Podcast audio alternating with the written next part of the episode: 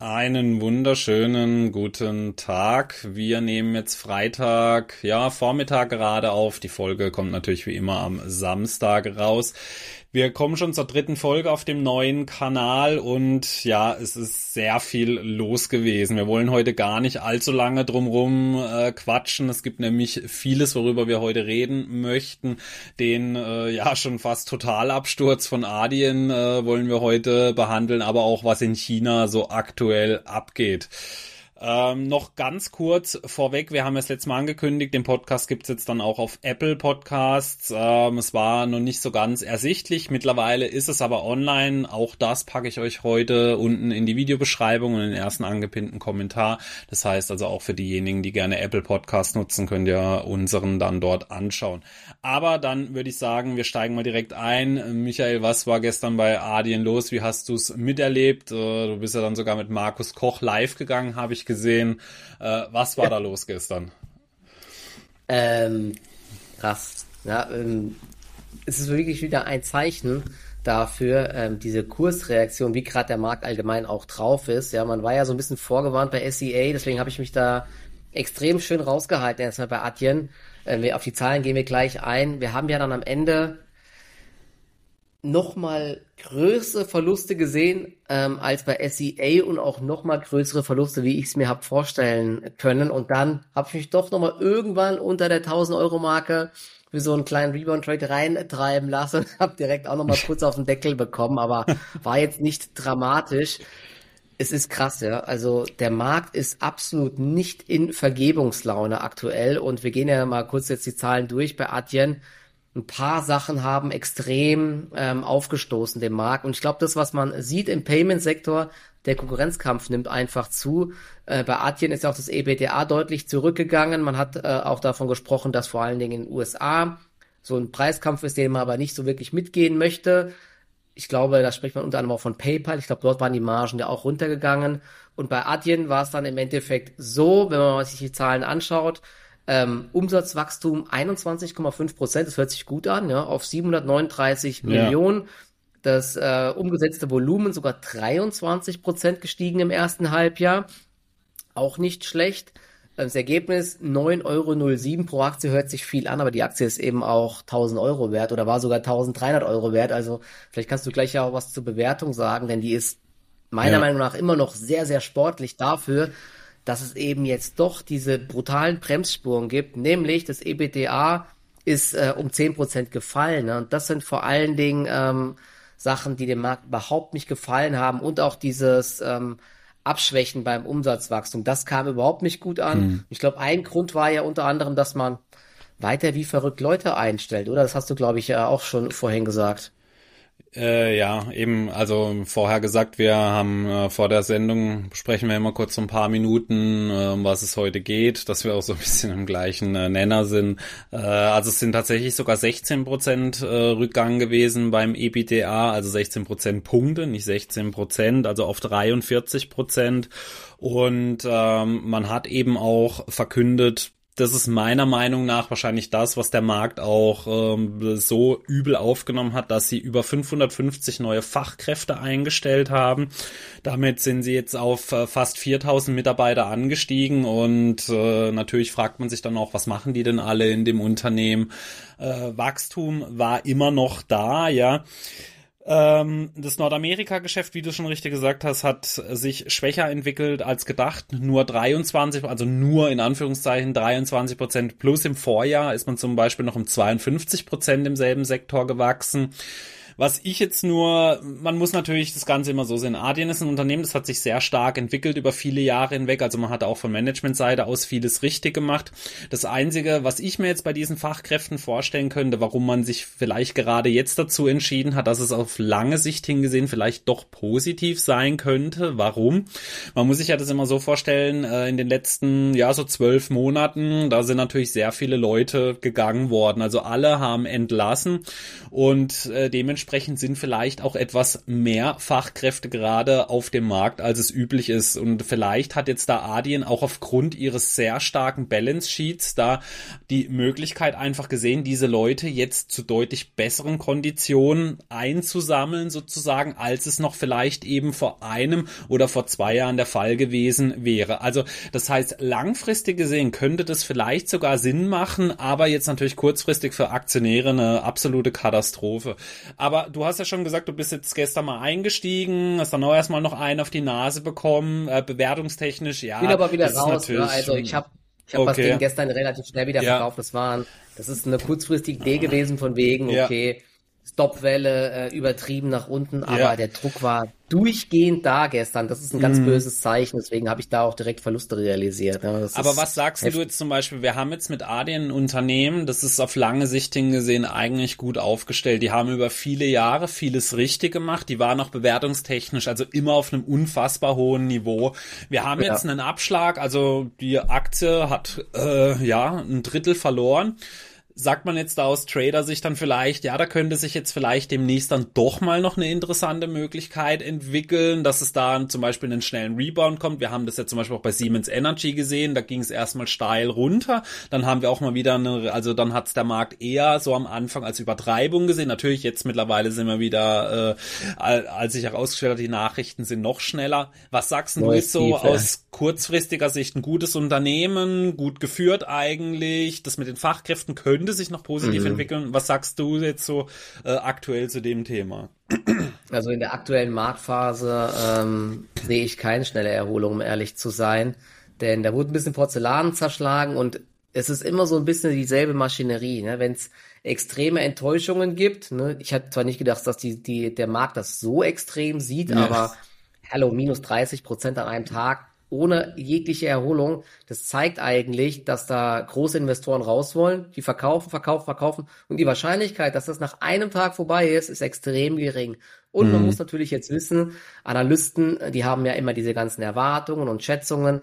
Da kommen natürlich jetzt nach und nach die ganzen Aussagen Abstufungen, Kurszielsenkungen. Ne? Das zieht sich jetzt die nächsten Tage noch so durch. Man sieht es auch heute, die Aktie äh, ist nochmal unter Druck und fällt nochmal, ich glaube, fünf Prozent oder so. Also mhm. es wird sehr schwierig, dass dort jetzt auf die Schnelle einen äh, Rebound gibt. Ne? Und was echt so ein bisschen problematisch auch ist, dass Analysten wohl damit gerechnet haben, dass es Druck auf die Marge gibt, aber eben doch nicht so einen starken Druck und die zweifeln jetzt ja. sogar die mittelfristigen Ziele an und so weiter. Ne? Und wenn mittelfristige Ziele ähm, in Frage gestellt werden, ja, dann muss man sich ja wahrscheinlich vorstellen, ne, da sind die Analysten, die haben ihr Programm oder ihre Excel-Tabelle, dann tragen die neue Umsatzentwicklungen ein und dann kommt halt am Ende ein ganz anderes Kursziel raus.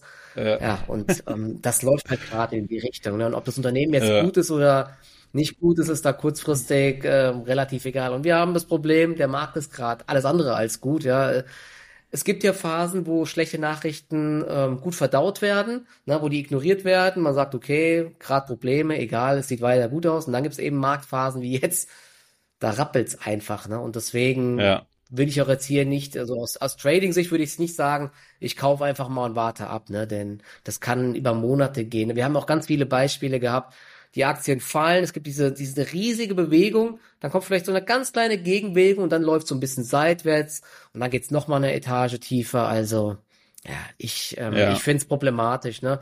Und nochmal ganz kurz diese eine Sache, was du gesagt hast, ne? Äh, in dem äh, Shareholder Letter haben sie ja gesagt, 591, äh, 551 neue Kollegen. Ja. Ähm, und die haben auch, glaube ich, gesagt, sie sind sich bewusst, ähm, dass das erstmal jetzt die Marge belastet, aber sind trotzdem mhm. der Meinung, dass das ähm, langfristig eben die richtige Entscheidung ist. Ja, und ob das dann äh, funktioniert, äh, wird man sehen. Und sie haben bewusst diese niedrigere EBITDA-Marge jetzt in Kauf genommen. Ne? Deswegen, sie, sie haben gesagt, but prefer building the team that can realize the long-term potential of our single platform. Ja? Also. Das würde ja so ein bisschen das schwierig. unterstreichen, was ich gemeint habe, dass man jetzt vielleicht tatsächlich eben zu etwas besseren Konditionen an diese Leute dann drankommt, als es eben noch zum Beispiel vor zwei ja. Jahren der Fall war, als gefühlt im Tech-Bereich alles gestiegen ist. Und man muss noch dazu sagen, sie haben aber auch gesagt, dass sie jetzt da ein bisschen äh, auf die Bremse treten möchten, dass es also ja. nicht jetzt so unverholt weitergeht, denn natürlich, wenn sich äh, das Wachstum verlangsamt, dann kannst du nicht jedes Mal so stark deine Mitarbeiteranzahl erhöhen. Also Also da war das vielleicht dann jetzt doch ein wirklich äh, sinnvoller Schritt, wenn das Unternehmen eben der Meinung ist, sie brauchen diese Leute, dass sie die jetzt holen zu wahrscheinlich besseren Konditionen. Auch alle so, also so übertrieben gesprochen, alle aufs Mal, dass du dann mal ein Quartal hast, in dem es dann halt mal so äh, zur Sache geht. Klar, sie hätten mit Sicherheit jetzt auch nicht damit gerechnet, dass der Kurs so abschmiert dann, aber man muss natürlich auch, auch, trotzdem noch die langfristige Entwicklung von dem Unternehmen anschauen, ja. Also äh, mhm. die Aktie, die ist natürlich über einen langen Zeitraum gigantisch gelaufen. Jetzt zuletzt hat sie natürlich auch die Korrekturphasen mitgemacht, aber für jemand, der jetzt schon länger mit dem Gedanken gespielt hat, in das Unternehmen zu investieren, ich sage jetzt mal so grundlegend geändert, hat sich jetzt für mich persönlich nichts, ja. Also äh, wenn jemand da jetzt schon in sein Research gegangen ist und gesagt hat, hey, das Unternehmen ist interessant, es war mir zu teuer, weil viele Leute reden immer von einem Dip. Das ist jetzt wirklich mal ein Dip auch gewesen. Viele sagen, oh, jetzt ist es mal fünf Prozent runter, jetzt kaufe ich den Dip. Ja, dabei ist die Aktie meistens noch höher, als sie vor zwei Wochen der Fall war. Das finde ich immer so lustig, wenn ich das lese. Ja, ich habe jetzt bei dem Dip zugeschlagen. Wenn ich dann aber schreibe, die Aktie vor, vor drei Wochen war sie eigentlich noch äh, niedriger als jetzt auf dem aktuellen Stand. Ja, das ist jetzt mal wirklich ein Dip und es hat sich eigentlich grundlegend am Unternehmen nichts geändert. Sie wachsen immer noch, sie sind hoch profitabel, sie haben ein ultra starkes Balance Sheet. Also es mhm. gibt viele Punkte, die für das Unternehmen da zum aktuellen Zeitpunkt jetzt aus langfristiger Sicht äh, sprechen, dass man sie jetzt zumindest mal beobachtet, wenn man eben ja. schon vorher der Meinung war, es ist ein starkes Unternehmen, ja. Ja, ich glaube, genau. was, was halt die große Frage ist, ich weiß nicht, ob du dazu eine Meinung hast, ähm, da gibt's ja auch sehr kontroverse Diskussionen, ähm, inwiefern halt solche Payment-Anbieter ähm, doch, äh, also inwiefern die sich abgrenzen können gegenüber anderen, ob es da halt einen immer stärkeren Preiskampf gibt und dadurch eben mittelfristig sinkende Margen. Das, was wir jetzt auch bei PayPal gesehen haben, ja. was wir jetzt bei Etienne sehen, ne, gelingt ihnen wirklich dort ähm, diese Marge stabil zu halten oder sogar wieder zu steigern. Wenn man da der Meinung ist, ja, dann könnte das wirklich ein interessanter Zeitpunkt sein, hier mal zuzugreifen. Aber die Skepsis am Markt, die ist halt aktuell sehr groß. Ja. Etienne ist ja ein tolles Unternehmen. Ich glaube, sie haben ja unter anderem ja. Uber als Kunde oder auch, sie haben ja eBay gewonnen gegen äh, PayPal zum Beispiel und noch viele weitere große. Also an sich ähm, ist das ja schon spannend, aber die Bewertung ist ja jetzt auch immer noch nicht so auf dem Schnäppchenniveau. Ich hab gerade eben mal geschaut, ich glaube, das KGV, je nachdem, ne, ich weiß gar nicht, ob das jetzt überhaupt noch aktuell ist oder erreicht wird, ist ja immer noch so bei 35 bis 40. PayPal ist ja da mhm. viel, viel günstiger. Und ähm, ich gehe gerade nochmal hier drauf. Ich habe mir gerade eben mal so einen Vergleich hier aufgemacht. Eine Sekunde. Enterprise Value Sales Verhältnis ähm, ist bei drei ungefähr. Da ist PayPal auch günstiger, wächst aber auch deutlich langsamer PayPal, ne, muss man vergleichen. Kann man nicht direkt vergleichen. Enterprise Value durch Free Cashflow sind so 35 ungefähr. Und hier steht sogar noch KGV 50, ne? Marktkapitalisierung ich sagen, also so ich bin bei einem, Milliarden Enterprise Value. Ich bin bei einem KGV sogar von 80, also sieht man auch wieder, da zeigt doch jeder ein bisschen was anderes an. Also selbst Forward KGV äh, deutlich über 60.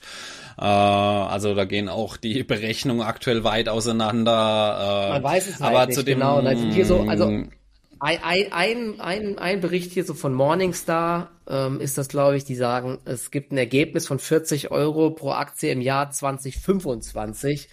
Mhm. Wenn man daran glaubt, ähm, dann selbst dann wäre die Aktie aber immer noch beim KGV von 20, ja.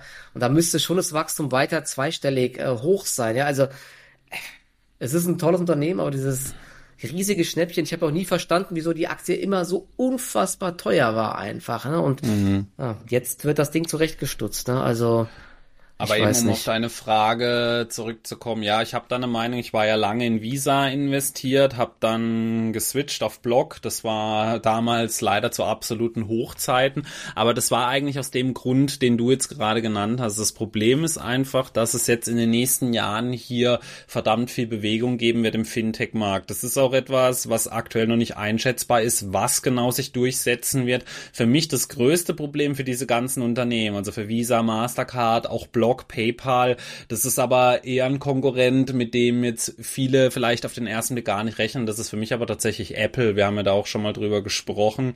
Äh, Apple wagt ja immer mehr den Schritt einfach in diesen Finanzsektor rein und es ist für mich zum aktuellen Zeitpunkt einfach nicht absehbar, ähm, ob Apple da einfach eine Technologie entwickelt, die eben diese ganzen Zahlungsabwickler, Netzwerkanbieter da einfach passé macht. Denn sie haben ja schon mal hardwaretechnisch die Grundvoraussetzung, Du brauchst im Prinzip nur ja. das hier, ja. Also wenn du dein iPhone hast, äh, wir kennen ja alle Apple Pay und wie es heißt, wenn du da dann mal einfach sagst als Unternehmen, sie stehen jetzt da auch so quasi als Gläubiger dahinter, äh, also eben bei Zahlungsausfällen und so.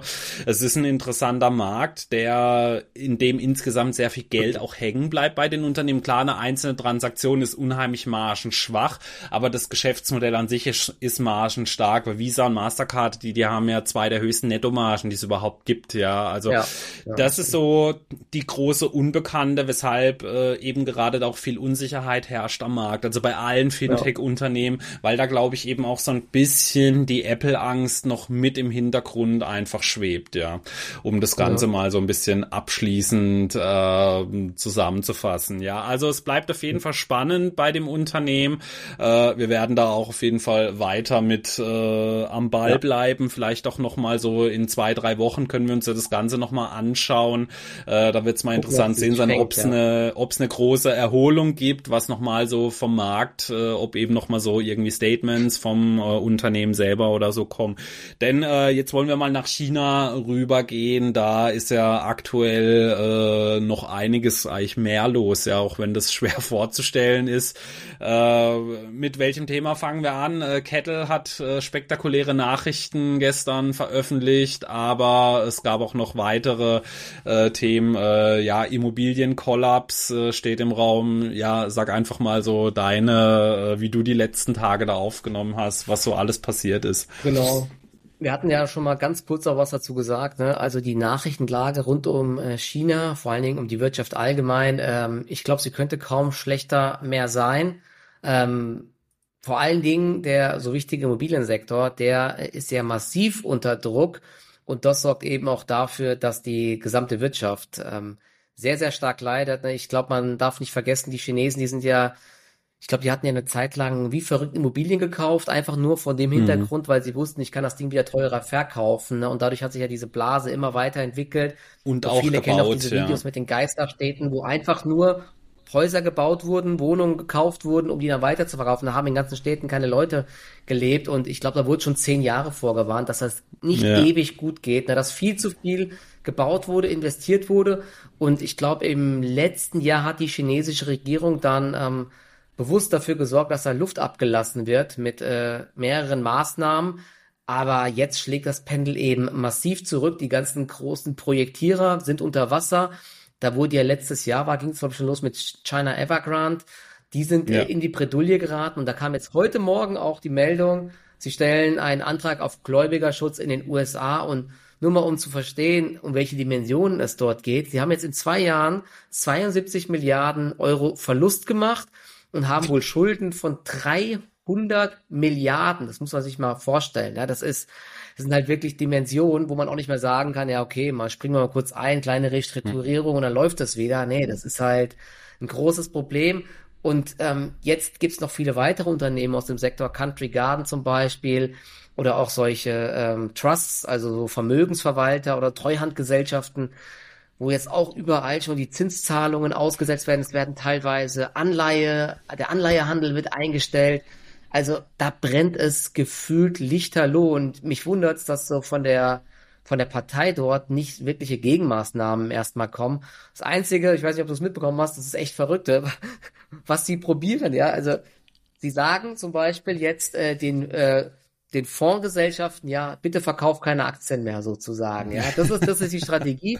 Dann sagen sie den Unternehmen, ja, kauf doch mal bitte eigene Aktien zurück, um den Aktienkurs zu stützen. Ja, das, das kann natürlich nicht funktionieren, ja. Also das sorgt ja eher noch für, ja. für mehr Verunsicherung, meiner Meinung nach. Die Aktien werden auch, glaube ich, ziemlich leer verkauft, gerade in den USA, daher kommt der Druck, ja. Und was sie ja auch machen in letzter Zeit, ja, die haben jetzt ja wieder Wirtschaftsdaten veröffentlicht. Da ist ja eh seit Jahren immer schon so ähm, die Frage, ja, stimmt das überhaupt alles, ne? Oder werden die manipuliert? Und was sie jetzt machen, sie veröffentlichen einfach viele Sachen gar nicht mehr, unter anderem die Jugendarbeitslosigkeit, ich glaube, die ist bei 25 Prozent, die wird jetzt einfach gar nicht mehr veröffentlicht und es wird jetzt auch äh, Medien gesagt, ja, ihr sollt jetzt nicht mehr über schlechte Nachrichten berichten. Ja, also es, es ist echt krass, ja. Also aktuell ja. sieht's da ähm, alles andere als gut aus, oder? Wie siehst du die Lage dort? Du hast es ja auch mal angeschaut. Ja, also zum Thema Immobilien, ähm, da fragen sich jetzt vielleicht viele, warum hat es dann noch lange gut geklappt? Warum jetzt auf einmal nicht mehr? Wir haben jetzt da halt eine ganz besondere Situation. Also andere Länder wären wahrscheinlich schon längst vor dem Kollaps gewesen. Die Regierung hat da schon Schritte eingeleitet, wie du schon gesagt hast. Und eben äh, die Regierung hat da natürlich deutlich mehr äh, Eingreifungsspielraum. Ich weiß nicht, wie man es anders nennen äh, sollte. Ich war äh, ja grammatisch und so noch nie so äh, auf der Höhe. Deswegen entschuldige ich meine Ausdrucksweise. Ähm, denn wir haben jetzt mittlerweile eine ganz besondere Situation. Ähm, die Bevölkerung, die soll sich bis zum Ende des Jahrhunderts, könnte die sich bis zu halbieren in China. Wir reden hier von einem Land, das 1,4 Milliarden Menschen hat und das Land fängt mittlerweile an zu schrumpfen. Das ist natürlich schon mal eine Katastrophe für den Immobiliensektor. Das hat jetzt so lange gut funktioniert, so bis 2013, 2016, da war Chinas Bevölkerung, da ist sie steil angestiegen, dann ging es jetzt mal so ein bisschen eine stagnierende Phase und jetzt mittlerweile geht's nach unten. Und dann muss man sich natürlich vorstellen, ein Land, das immer neue Immobilien braucht, da brauchst du dann auch immer Leute, die reingehen. Solange dein Land wächst, funktioniert das natürlich deutlich besser. Im Gegensatz zu jetzt, wenn das Land anfängt zu schrumpfen, denn dann irgendwann hast du immer wieder neue Immobilien. Geisterstädte gibt schon lange das Problem in China, aber das Ganze wird sich jetzt ja dann natürlich noch immer weiter verschärfen. Und wir haben aktuell wirklich ganz krasse Parallelen zu Japan. Und wir wissen ja alle, was in Japan so in den letzten Jahrzehnten passiert ist, auch mit dem Aktienmarkt. Das ist ja ein Aktienmarkt, der, ich glaube, über zwei Jahrzehnte ja mal damals dann gar nicht mehr gestiegen ist. Mhm. Und ähm, der Immobilienboom hat jetzt da in China einfach ein Ende gefunden. Und das, das Problem ist dann natürlich auch, wenn der Immobilienboom stoppt, dann stoppt auch das Kreditwachstum. Und China braucht es aber eigentlich eben, um weiter äh, zu wachsen. Und das ist eben so aktuell, äh, man hat es ganz gut im Internet, eine Liquiditätsfalle nennt man das dann eben einfach in dem Fall. Und das sind alles ganz krasse Parallelen, auch vom Kurvenverlauf, wie es eben in Japan äh, der Fall war. Und da haben jetzt viele einfach die Sorge, das ist für mich auch einer der Hauptgründe, warum die chinesischen Aktien so lange jetzt schon unter unter Druck sind und noch immer weiter unter Druck geraten, obwohl ja einige gute Earnings präsentiert haben. Wir gucken uns ja gleich auch nochmal an, was ja. Tencent und JD.com äh, äh, also veröffentlicht haben, denn das war eigentlich sehr gut gewesen, ja. Und jetzt kommt dann eben einfach noch mit dazu, dass jetzt dann eben auch noch die äh, Immobilienpreise sinken aktuell in China, ja. Und das ist dann natürlich ein ganz großes Problem dann, ja. Also wenn du jetzt diese Phase dann hast, dass dann auch noch die äh, Immobilienpreise an sich dann sinken, denken, das ist ein wirklich ganz großes Problem für äh, insgesamt China dann, denn sie sind eben auch auf ihr Wachstum, eben auch auf Konsumgüterwachstum, also dass hier die Leute immer mehr Geld ausgeben, angewiesen, denn nur vom Export kannst du keine 1,4 Milliarden Bevölkerung sozusagen ernähren, ja, oder für Wachstum sorgen. Und China hatte eben über ja ein, zwei Jahrzehnte diesen großen Boom, auch was die Leute anging. Da haben sie viele billige Arbeitskräfte gehabt und das hat dann eben dafür gesorgt, dass das Land so stark wachsen konnte, aber sie befinden sich jetzt hier ja schon fast so ein bisschen in der Sackgasse drin. Und das ist aber auch nicht nur für China natürlich ein Problem, das ist für fast die ganze Welt ein Problem, weil China ist für uns einer der wichtigsten Handelspartner, genauso für die USA und viele andere Länder. Das ist ein ganz anderes Kaliber, wie jetzt eben im Falle Japans dann, ja. Also das sind so aktuell viele Probleme, die das Unternehmen, äh, das Unternehmen, die das Land einfach hat. Und das sorgt eben auch aktuell dafür, dass die Aktien äh, eben erst war es natürlich aufgrund aufgrund der Regierung, dass die Aktien so unter Druck geraten sind. Eben diese ganze Thematik ging ja so mit Jack Ma los und dem geplatzten Ant Financial Börsengang. Ja. Aber jetzt mittlerweile hat es wirklich makroökonomischen Einfluss und China, die haben aktuell wirklich große Probleme. Also das ist jetzt nicht mal einfach so, dass man sagen kann, ja, das wird sich in ein paar Jahren einfach mal wieder äh, gut erholt haben. Die haben einiges zu tun zum aktuellen Zeitpunkt, ja. Also äh, das ist wirklich ein großes Problem, das die dann haben, ja. Deswegen. Gibt ja auch noch. Also, ja, weißt du, ein, ein, großer Unterschied, ein großer Unterschied zu Japan ist halt noch, ich glaube, die japanischen Aktien waren ja damals äh, Skyrocket-artig gestiegen ja. und dann kam der 20, 25-jährige Abstieg.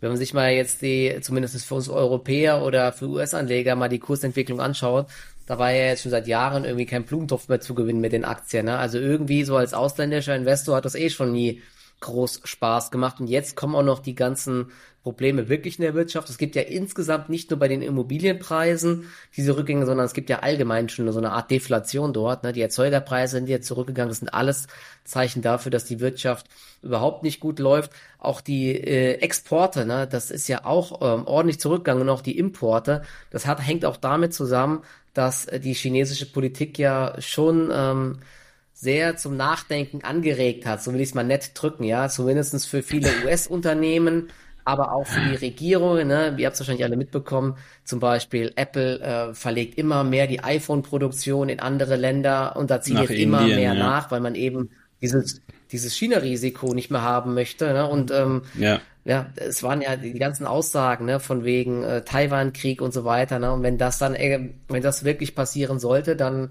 stehst du als eu europäisches oder als US-Unternehmen blöd da, wenn du komplett abhängig bist von der Fertigung dort. Ne? Deswegen wird ja immer mehr Richtung Vietnam verschoben oder Richtung Indien verschoben. Und auch das ist krass. Ne? Ich glaube, die US-Investitionen sind auf ähm, viel Jahrestief. Ich weiß gerade nicht mehr die Zahl. Also da ist schon echt ähm, extrem viel Porzellan auch zerschlagen worden. Für mich ist jetzt aber die wirklich die große Frage, ähm, versucht die Regierung dort jetzt äh, wieder entgegenzukommen und dafür zu sorgen, dass ausländische Investoren wieder Vertrauen finden, dass Unternehmen wieder mehr investieren oder stehen sie mit dem Rücken zur Wand und sagen sich, hey, wir wollen jetzt ablenken von unseren innerpolitischen Problemen. Jetzt hier gibt es eine Eskalation im Taiwan-Streit und so, ne? Das ist ja, ja auch, die, die Gefahr ist auf jeden Fall da.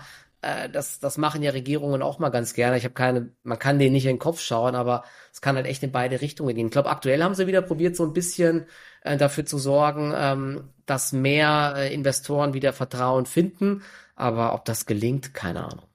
Es ist unberechenbar halt, vor allem eben bei so einer kommunistischen Regierung. Das ist absolut unberechenbar, was da passieren kann. Man hat es ja auch mit einzelnen Unternehmen gesehen. Ich glaube, New Oriental Education äh, Aktionäre genau, können da ein Lied davon singen, als über Nacht äh, das Geschäftsmodell quasi verboten Geschäftsmodell wurde. wurde einfach ruiniert, ja. Ja, also das, das sind eben so Sachen, damit muss man immer in China rechnen. Äh, sie haben ihren Ton gegenüber den Big Techs auf jeden Fall deutlich entschärft. Äh, man sieht jetzt auch wieder Erholung. Tencent hat zum Beispiel gestern, wie ich finde, wirklich hervorragende Zahlen gelauncht. Also sie haben zweistelliges Umsatzwachstum gehabt, also von 134 Milliarden auf 149 Milliarden Renminbi und äh, das Gross Profit ist sogar deutlich über 20 Prozent angewachsen. Also die Gross Margin ist von 43 Prozent auf 47 Prozent hoch, die Operating Margin Margin von 22 auf 27 Prozent und äh, wir alle wissen ja, dass Tencent ohnehin ein wirklich profitables Unternehmen ist. Also die verdienen ja wirklich richtig viel Geld und äh, auch bei JD.com sind die Zahlen eigentlich ganz solide gewesen. Also Umsatz ist um fast 8 Prozent gewachsen in den äh, letzten Monaten. Das in so einem schwierigen Marktumfeld. JD Logistics hat jetzt auch angefangen mal ein bisschen was zum operativen Ergebnis beizutragen. Also das operative Ergebnis hat sich äh, irgendwie verfünfzehnfacht, wenn ich es jetzt im Kopf Kopf überschlage, ja, ich glaube nicht ganz, sofort 13, 14-fach. Natürlich, das war jetzt noch auf einem niedrigen Niveau, aber JD Logistics war ohnehin für mich so eine der spannendsten Sparten, die sie so haben, so ihre eigene Logistikkette und äh, das äh, Total äh, äh Operating Income, das hat sich mehr als verdoppelt zum Vorjahr, also über 1,1 Milliarden Dollar, also nicht Renminbi. Da sind schon wirklich gute Ergebnisse jetzt dieses Mal dabei gewesen, aber man merkt dann einfach, obwohl die Aktien schon so nach unten geprügelt worden sind, diese großen Probleme, die das Land eben zum aktuellen Zeitpunkt hat, die setzen dann eben auch den Aktien zu. Und ob das Ganze eben aktuell wirklich für Vertrauen bei den äh, Anlegern herrscht oder eben auch bei den großen Investoren, ich meine, die kleinen Aktionäre, die bewegen den Markt da ohnehin nicht bei diesen Größenordnungen. Ähm, das ist natürlich was für sehr risikobewusste Anleger. Ja, China bietet aktuell Chancen. Also viele sind immer noch der Meinung, dass sie die größte Weltwirtschaft der Welt äh, Ende des Jahrzehnts sind. Das ist alles gu sehr gut im Rahmen des Möglichen. Aber wir sehen, sie haben auch wirklich massive Probleme. Natürlich, andere Länder haben auch welche. Also gar keine ja. Frage, bevor dann wieder kommt, auch Amerika, horrende Verschuldung äh, etc.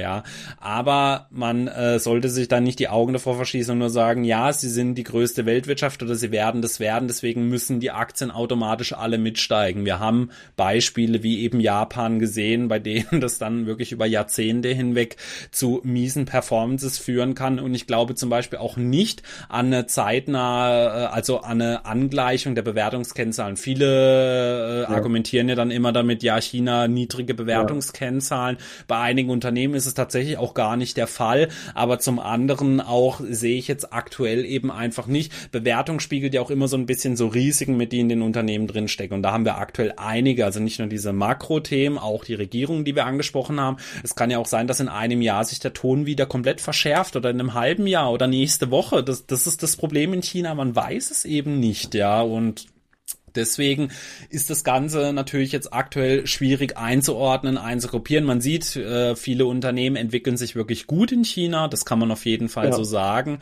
Ähm, ich weiß nicht, hast du aktuell irgendwie China-mäßig was im Depot, eben kurz- oder langfristig? Ähm, ich glaube, du hast äh, ja schon mal gesagt, was hast du so aktuell? Genau, ich habe immer noch an einer kleinen Position Alibaba ähm, drinne. Mhm. Ähm, läuft mehr schlecht als recht. Gestern gab es ja nochmal eine schöne Gegenbewegung äh, in China, Hongkong.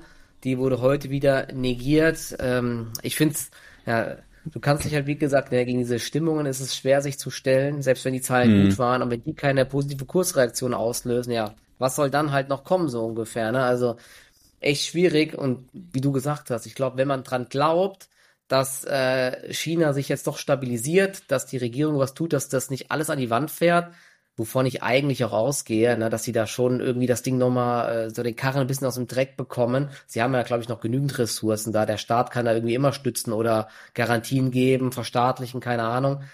Denn äh, die Zahlen waren ja wirklich jetzt querbeet eigentlich echt ganz gut von. Du hast gesagt, Alibaba, JD, mhm. Tencent, die haben sich echt gut geschlagen, haben gut gegengesteuert. Und ähm, ja, die Bewertungen werden sie nie aufholen, glaube ich, gegen den USA, gegenüber den USA. Das daran glaube ich auch nicht. Aber auf dem Niveau ist es auf jeden Fall jetzt mal äh, vielleicht mittelfristig ganz spannend, aber man muss halt immer damit rechnen, dass die ganze Geschichte doch eskaliert und dann stehst du blöd da mit solchen Aktien. Also es ist im Endeffekt weiter ja. extrem äh, risikoreich einfach. Ne? Aber Fakt ist natürlich trotzdem, die haben wirklich auch viele gute Unternehmen. Wir wollten ja noch ganz kurz auf Kettle ähm, genau. zu sprechen kommen. Das ist ja hier der größte Hersteller von Akkus ne? und die sind auch brutal innovativ. Ich, die, die wird doch nirgendwo gehandelt, glaube ich, hier. Ne? Die kann man, wo kann man die überhaupt bei uns kaufen? Ich weiß es gar nicht. Ich glaube nicht, oder?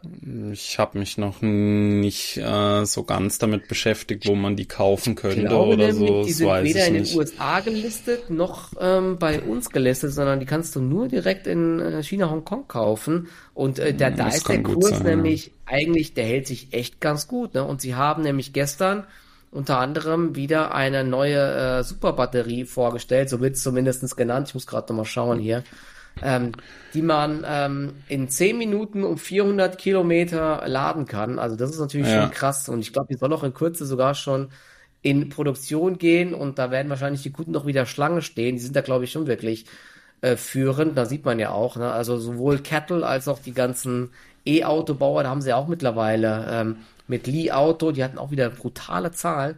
Irgendwie ja. noch nie gehört, ich glaube, die gibt's in Europa gar nicht, aber die haben Wachstumszahlen. Wenn du dir die Autos mal ja. anschaust, die sehen auch gut aus. Es sind ja auch bei vielen Unternehmen äh, frühere deutsche Ingenieure, die da leiten sind oder Designer und so, ne? Die haben sich da vieles abgeschaut und ähm, ja, haben halt krasses Infotainment in den Autos, ne? Deswegen will auch keiner mehr ein VW dort haben, weil wenn du mal vergleichst, du guckst dir mal so ein Xpeng an und ein VW ja. ID3, ja, die wollen Karaoke singen und sowas dort da drin. Ja, gell? das ist, das ist in China in den Autos echt wichtiger, äh, das Board Entertainment, ja, also dass du da Fernsehen ja. gucken kannst, dass du, ja, Karaoke ja. ist ja sowieso asiatischen Räumen sehr beliebt und äh, also wie du es richtig gesagt hast, die Zelle soll noch in diesem Jahr beginnen, äh, also eben auch mit der Massenproduktion und ab dem ersten Quartal 24 soll sie dann auch schon erhältlich äh, sein, ja. Äh, Kettle hat zum Beispiel auch eine Niederlassung in äh, äh, Thüringen. Also das war die erste Batteriezellenproduktion dann auch außerhalb Chinas. Da haben sie 1,8 Milliarden investiert und äh, zu also nahezu jeder deutsche Autobauer zählt auch zu den Kunden von Kettle. Volkswagen, BMW, Mercedes sind alles Kunden von denen und äh, die Reichweite, dass man jetzt auch mal so im Verhältnis hat, weil viele sagen jetzt, oh, da kann ich jetzt nicht so viel damit anfangen, 400 Kilometer in 10 Minuten. Also man darf natürlich nicht vergessen, das sind immer so theoretische Zahlen. Das ist immer so quasi unter Laborbedingungen. In echt wirst du das niemals so zum aktuellen Ding schaffen. Aber Tesla gibt zum Beispiel an, dass sie in 15 Minuten 275 Kilometer schaffen das klingt jetzt vielleicht auf das erste Mal, dass man jetzt so sagt, okay, aber so spektakulär klingt es ja jetzt gar nicht, aber man muss sich jetzt mal so die Zahlen mal so im Kopf ein bisschen zurechtrechnen. 400 Kilometer statt 275. Also man kann sich hier, man kann hier zum Beispiel sagen, das sind 30 Prozent weniger Kilometer, die Tesla nach dem Aufladen hat, braucht mhm. aber 50 Prozent länger. Also statt 10 Minuten braucht Tesla 15 Minuten. Ja, also nur das mal so, um ins Verhältnis zu setzen. Ja, das ist wirklich ein Quantensprung und das ist auch so eigentlich so, das war auch so der allgemeine Konsens, dass es wirklich ein Quantensprung jetzt nochmal ist in der Technologie, die Kettle da so vorgestellt hat. Ja, dass das so äh, von den Zahlen her nie so ganz aufgehen wird, das ist ganz klar, ja. Sie haben gesagt, insgesamt soll eine Reichweite von bis zu 700 Kilometer pro Ladung ermöglicht werden. Auch das ist wirklich sehr, sehr stark. Natürlich in echt, ähm, ich glaube, die als Tesla-Fahrer brauche ich das nicht Wenige. sagen, das äh, erreichst du nie äh, dann, was da angegeben wird. Meistens sind es wirklich, ich weiß gar nicht so, du jetzt als Tesla-Ding, was wird bei deinem angegeben? Wie viel schaffst du dann aber tatsächlich ja, so in der Realität? Also auf der Autobahn das ist schon echt ein krasser Unterschied. Es werden, glaube ich, immer ja. 510 oder so angegeben und das sind es vielleicht mm. 300, 320, aber das also ist extrem schnell. 40 Prozent wenn, wenn, weniger, wenn, du, wenn du 160 fährst, dann geht ja. das krass runter. Aber wenn das auch nur im Ansatz so stimmt, ja, dann musst du dir mal vorstellen, du hast dann eine Reichweite von 700 Kilometern, sind es vielleicht dann 400 bis 500, aber da, da willst mhm. du, keine Ahnung, fünf Stunden Auto fahren, machst eh einmal Pause, gehst zehn Minuten ja. auf Toilette, holst dir einen Kaffee und hast dann halt wieder 400 Kilometer aufgeladen. Da ja. hast du wirklich eigentlich fast keinen Nachteil mehr zu einem äh, Benziner, meiner Meinung nach, ne? weil ich bin eh keiner, der acht Stunden im Auto durchfahren möchte und sowas. Ja, ich, ich kann es gar nicht. Mir tut alles weh. Also ich bin sowieso, ja, ich mag ich lange Strecken müde. gar nicht. Bei mir, nee, ich werde tatsächlich nicht müde, aber mir wird mein komplettes linkes Bein auch dann komplett steif und die Hüfte und so. Also ich muss eigentlich ah. so alle zwei Stunden muss ich immer Pause machen. Zusätzlich muss ich auch noch dauernd auf Toilette beim Autofahren. Warum auch immer. Also ich trinke schon gar nichts mehr. Das ist so schlimm bei mir. Ja, so mal äh, Fun Fact. So, eine, äh, so, so eine Unica-Flasche musst du dir da unten hin ja, genau, ja. Nee, es gibt ja auch Stautoiletten mittlerweile. die sehen ja. echt verschärft aus, die Teile, ja. Können sogar Frauen benutzen, aber frag nicht wie, ja. Also äh, krass, was es alles gibt, ja. Aber wie du sagst, also wenn man das wirklich in 10, sagen wir jetzt mal 15 Minuten dann fast voll aufladen kannst, ja, also dann sind wir wirklich auf einem Niveau von einem Benziner dann fast angekommen. Ja. Und ich meine, zu Hause, da fährst du eh nie solche Strecken und die meisten können das ja mit Sicherheit über Nacht dann bei sich zu Hause dann aufladen, ja. Also ja. Ähm, das sind schon wirklich sehr spannende Nachrichten. Ich meine, natürlich, man rechnet ja auch damit, dass sich die Technologie immer weiterentwickelt. Also, aber das ist jetzt schon mal wirklich ein sehr großer Sprung da einfach gewesen. Die Frage ist natürlich nur, in China muss man auch immer noch die äh, Gefahr berücksichtigen, dass so ein bisschen getrickst und gemogelt wird. Also ob es dann tatsächlich äh, wirklich so dann ist, das bleibt dann mal so im, äh, im Feld, sage ich immer, dann gerne mal abzuwarten, was dann mal wirklich so die Masse dann sagt, wenn sie diese Batterien drin haben und dann aufladen, wie schnell es wirklich geht. Aber an sich spannende Nachrichten wenn es nur ansatzweise so stimmt, wie es eben so veröffentlicht wurde, sehr gut auf jeden Fall, ja. Also ja. wirklich beeindruckend. Ja. Noch ganz kurz zum Abschluss, äh, weil wir gesagt haben, die äh, Autobauer aus Deutschland haben es schwer. Gerade eben kommen ganz frisch die ähm, Auslieferungszahlen von Volkswagen. Die mhm. ähm, waren in China jetzt wieder um 10,2 Prozent rückläufig im Juli auf 260.000 Fahrzeuge. Also da siehst du wieder den krassen Gegenwind. Und ich glaube, der Marktanteil bei E-Autos ist ja eh verschwindend gering. Von diesen 260.400 Fahrzeugen ist der Großteil eben äh, Verbrenner. Ja, das ist echt, also sie ja. haben große, große Probleme einfach. Ich bin echt mal gespannt, ob sie es schaffen, dort den äh, das Ruder rumzureißen. Sie haben sich ja an Xipeng beteiligt, glaube ich, mit 5 Prozent. Ähm, um dort, glaube ich, anscheinend ein bisschen Expertise zu holen, auch in Sachen mhm. Infotainment mm. und so weiter. Mal sehen, ob das äh, die Rettung ist. Ja, sie müssen auf jeden ja. Fall was tun. Ja, alle Deutschen haben Probleme, aber Volkswagen, glaube ich, mit am meisten. Ne, ist echt. Weil Volkswagen schade, ist halt auch nicht so, weißt es ist immer noch was anderes, ein Volkswagen wie ein Mercedes, was viele holen sich ja trotzdem noch den Mercedes als Statussymbol dann. Äh, da sehe ich einfach noch bessere Chancen in diesem High-End-Luxusmarkt, weil diese Marke, die haben sie sich einfach aufgebaut, ja. Volkswagen ist halt eigentlich eher so das Auto, ja, für jedermann oder für den kleinen Mann, wie man ja immer so schön sagt, ja. Und da da sind die mittler, sind die Chinesen halt mittlerweile, haben Volkswagen da in ihrem eigenen Land halt abgehängt. Das muss man halt einfach so sagen, ja. Also äh, man hat da vieles einfach verschlafen oder zu lange herausgezögert und äh, ja. da könnten noch einige Probleme, vor allem eben auf Volkswagen auch zukommen, ja. Das wird sehr interessant zu sehen sein, vor allem auch für uns in Deutschland, weil wir eben mit äh, ja den Autobauern halt richtig viel Geld eigentlich verdienen, ja. Also das ist eigentlich so ziemlich unser wichtigster Wirtschaftszweig, ja, also so vom von den Einnahmen her. Deswegen äh, sehr problematisch und äh, bleibt sehr interessant zu sehen, sich passen, das Ganze anzugucken, ja, dass sie äh, da nicht völlig abgehängt werden und dann irgendwie in der Bedeutungslosigkeit verschwinden, denn nur von äh, deutschen Absätzen, da äh, kann VW äh, nicht wirklich leben, ja. Also es bleibt ja. spannend auf jeden Fall, genau. Dann würde ich sagen, heute wahrscheinlich top, die längste top. Folge, die wir je gemacht haben, aber es hat trotzdem alles zeitlich sehr im Rahmen geblieben. Äh, wie immer bedanke ich mich an der Stelle, Michael, dass du dir wieder ja, die Zeit genommen hast. Und ähm, dann schauen wir mal, was die nächste Woche bringt. Ach so, ja, Mittwoch. Ganz großes Ereignis, Nvidia-Zahlen. Also da werden wir definitiv drüber sprechen. Ähm, und äh, dann gucken wir mal, was so die kommende Woche bringt. Äh, es wird sehr spannend und dann bedanke ich mich an der Stelle bei euch fürs Zuhören, Zuschauen und wir sehen uns hoffentlich nächste Woche alle wieder. Macht's gut. Macht's ciao, ciao. Gut. Ciao.